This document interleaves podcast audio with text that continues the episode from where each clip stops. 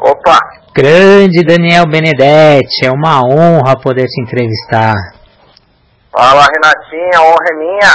Tudo bem por aí? Tudo. Eu queria que você iniciasse contando um pouquinho da sua história, porque como foi seu primeiro contato com a piscina, com a natação. Sei que você tem uma história muito legal da natação, que a natação mudou a sua vida. Conta um pouquinho pra gente. Então, Renatinho, é... a minha história começou por conta de uma doença que eu tive, uma doença rara na época, chamada leg calviper. É, eu falo muito pouco sobre essa fase da minha vida, até porque eu acho bacana, né, os outros saberem por quem já vivenciou, né. É do mesmo jeito que aconteceu com você com, Salvador, né. Salvador teve uma grande participação, foi meu primeiro professor técnico que me ensinou tudo e me acolheu aí nessa fase. Então, por conta do, dessa doença e, e a necrose da cabeça do fêmur, eu tive que fazer vários tratamentos e tal. E a natação foi basicamente a cura para essa minha doença, né? A, o leg perde, na verdade, é a necrose da cabeça do fêmur. O sistema nervoso para de entender que existe a cabeça femoral e não manda mais o sangue para lá, não irriga mais sangue. Então ela acaba necrosando. Então passei por vários procedimentos, com gesto, né, é, formato de gesto, fazendo várias angulações para tentar tirar a sobrecarga, né, não podia andar. E com isso usei aparelho, tudo, e no final o que me ajudou muito foi, foi a natação mesmo. E os grandes responsáveis por isso foi o, a minha família, que me apoiou muito, né? Dr. Walter, que cuidou de mim na reta final, o Salvador, e a Tutu, que abraçaram a causa lá na, na academia, que eu, eu comecei a nadar na CPM. E, então, nessa faixa etária aí, você não, não estava andando, você chegava na piscina, como você chegava? Como foi seu primeiro contato com a água, com as primeiras aulas? Conta um pouquinho. Então, eu não podia andar, não podia apoiar a minha perna no, no chão, né? Eu não podia colocar nenhum, nenhuma sobrecarga nela. Então, o professor, no caso o Salvador, que me levava para a piscina, né? Então, tinha toda uma aula padronizada ali, né, individual, para poder estimular o movimento ali do, do quadril. E dali você começou a se apaixonar pela natação e ficou nadando até quantos anos? Nossa, eu, acho que eu parei de nadar mesmo ali nos meus 23, 24 anos, se eu, não me engano. É, mas tudo foi indo, foi desenvolvendo, fui começar a nadar bem, né? Tem uma parte técnica muito boa e o Salvador me chamou, chamou meus pais, né, para que eu começasse a integrar a equipe competitiva na, na academia, lá na CPM.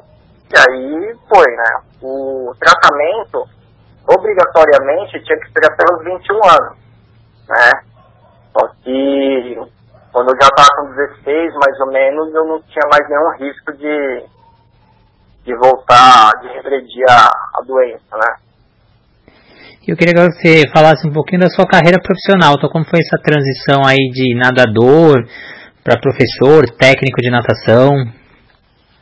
Então, essa transição é, da vida de, de atleta, né? Eu comecei como aluno, virei atleta, eu comecei na CPM como atleta, passei pelo Corinthians, Pinheiros, onde eu fiquei a maior parte da, da minha vida aí esportiva. Depois nadei por Santo André e Mogi. Né? Eu tive um breve retorno ali depois do Pinheiros no Corinthians. E aí uma coisa foi ligando na outra. Eu comecei a faculdade, né, me formei em Educação Física na CETISA, Aí comecei meu estágio na CPM com, com o Alan, foi até profissional aí do, do Pinheiros, né? Chegamos a trabalhar um tempo junto. Fui atleta dele também, então teve uma grande participação ali na, na, não só eu como atleta, mas também como profissional da área. Também fui no Centro Olímpico, fui estagiário do Centro Olímpico. É, entrei no Pinheiros como estagiário, né? Recebi um convite do Marcão na época, que era o head coach lá do clube. E depois disso começaram a aparecer algumas coisas eu fui técnico de natação universitária também, na FEFISA, né, eu criei um projeto, é, uma equipe de natação para poder competir ali a provas universitárias. Depois eu fui também técnico na USP.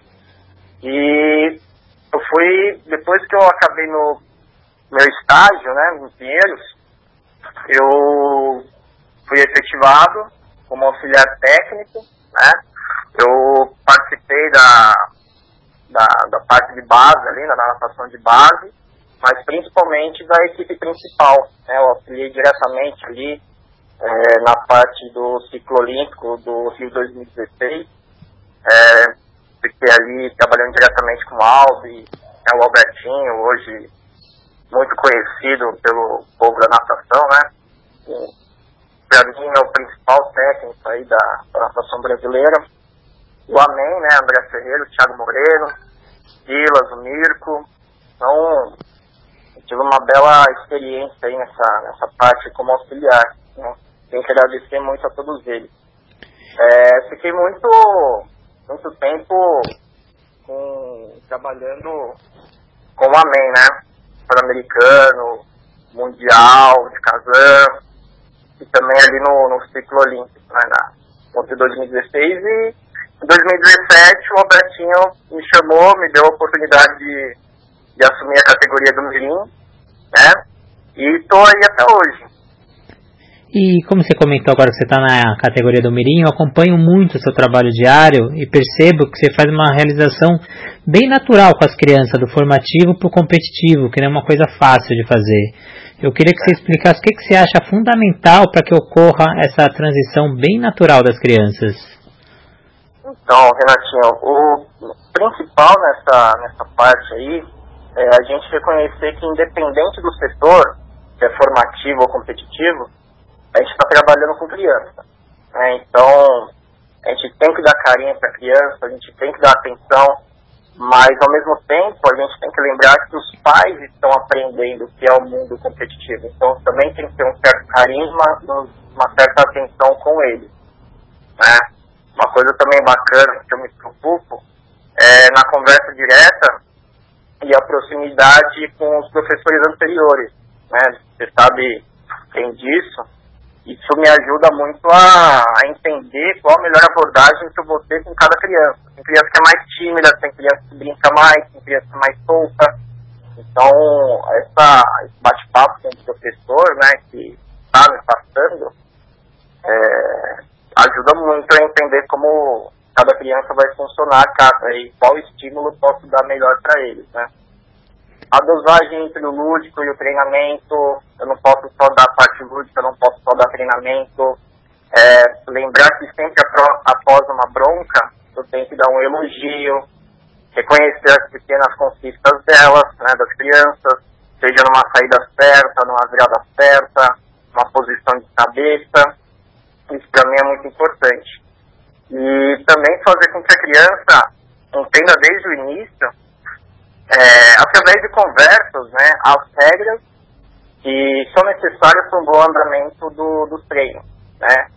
A gente não pode subestimar em hipótese alguma é, o que, o, que o, o nosso atleta, independente da idade, pode fazer. Eles entendem muita coisa através de conversa. É, e também a gente tem que frisar né, que é importante nessa categoria a criança gosta da natação, né? E a gente tem que fazer com que ela chegue a gostar tanto que vai servir num dia de sol, né, no calor, como num dia de chuva, né? Pode estar tá caindo um dilúvio, tá um frio e a criança vai querer estar lá. Então acho que essas são as coisas que eu acho importantes. Acho que eu vou pensar mais uma coisa, uma das suas falas que você falou. Outro aspecto que eu acho muito interessante do seu trabalho é a utilização dos jogos e brincadeiras no transcorrer das aulas. Me explica como surgiu essa ideia de utilizar os jogos, as brincadeiras e apresenta qual foi o resultado disso nas suas aulas para as crianças, para os pais. Então, Renatinho, é, a gente tem que colocar na cabeça, ser sincero, né, que natação é um esporte meio complicado, é um esporte meio chato, né? Não dá pra gente pegar uma criança de 8 a 10 anos que eu trabalho hoje, né? E mandar ficar indo para um lado e pro outro. Aí é, não vai conseguir segurar a criança por muito tempo, né? Acho que no máximo uma semana e olha lá. Então, através das experiências que eu tive como atleta e de conversas com técnicos e professores, eu acabei formulando algumas coisas na minha cabeça, colocando em prática, né? E, e eu começo a montar alguns exercícios, né? Jogo da velha, um exemplo, é, o exercício da bola, né? Ensinar saída, que até a gente colocou. Agradecer você por ter mencionado no livro lá, né? Que você colocou muito bacana. E então a gente tem que elaborar algumas coisas para poder é, motivar a criança a querer comparecer no treino, independente do da metragem, se a metragem vai ser curta, se a metragem vai ser longa. Então, um exemplo. É, tem momentos do planejamento que eu tenho que colocar um volume um pouco maior. Né? Querendo não, eu estou preparando a criança para do mundo competitivo, né? Então, tem que achar um jeito que eles nadem mais, né? Sem ficar aquela coisa amassante. Então, de repente, coloca um jogo de dardo, né? E a criança vai estar, coloca uma pontuação X, vai anotando os pontos, e a criança vai estar nadando, vai estar, sabe? Vai, de repente, nadar uns dois mil metros ali e vai estar rindo, vai estar sorrindo, vai estar brincando, vai tentar, como objetivo, ganhar um um bombom, alguma coisa do tipo, sabe? Então, tem que usar a imaginação e tentar usar, né, juntar o útil ao agradável. É, você conseguir chegar no seu objetivo, mas a criança se divertindo, né?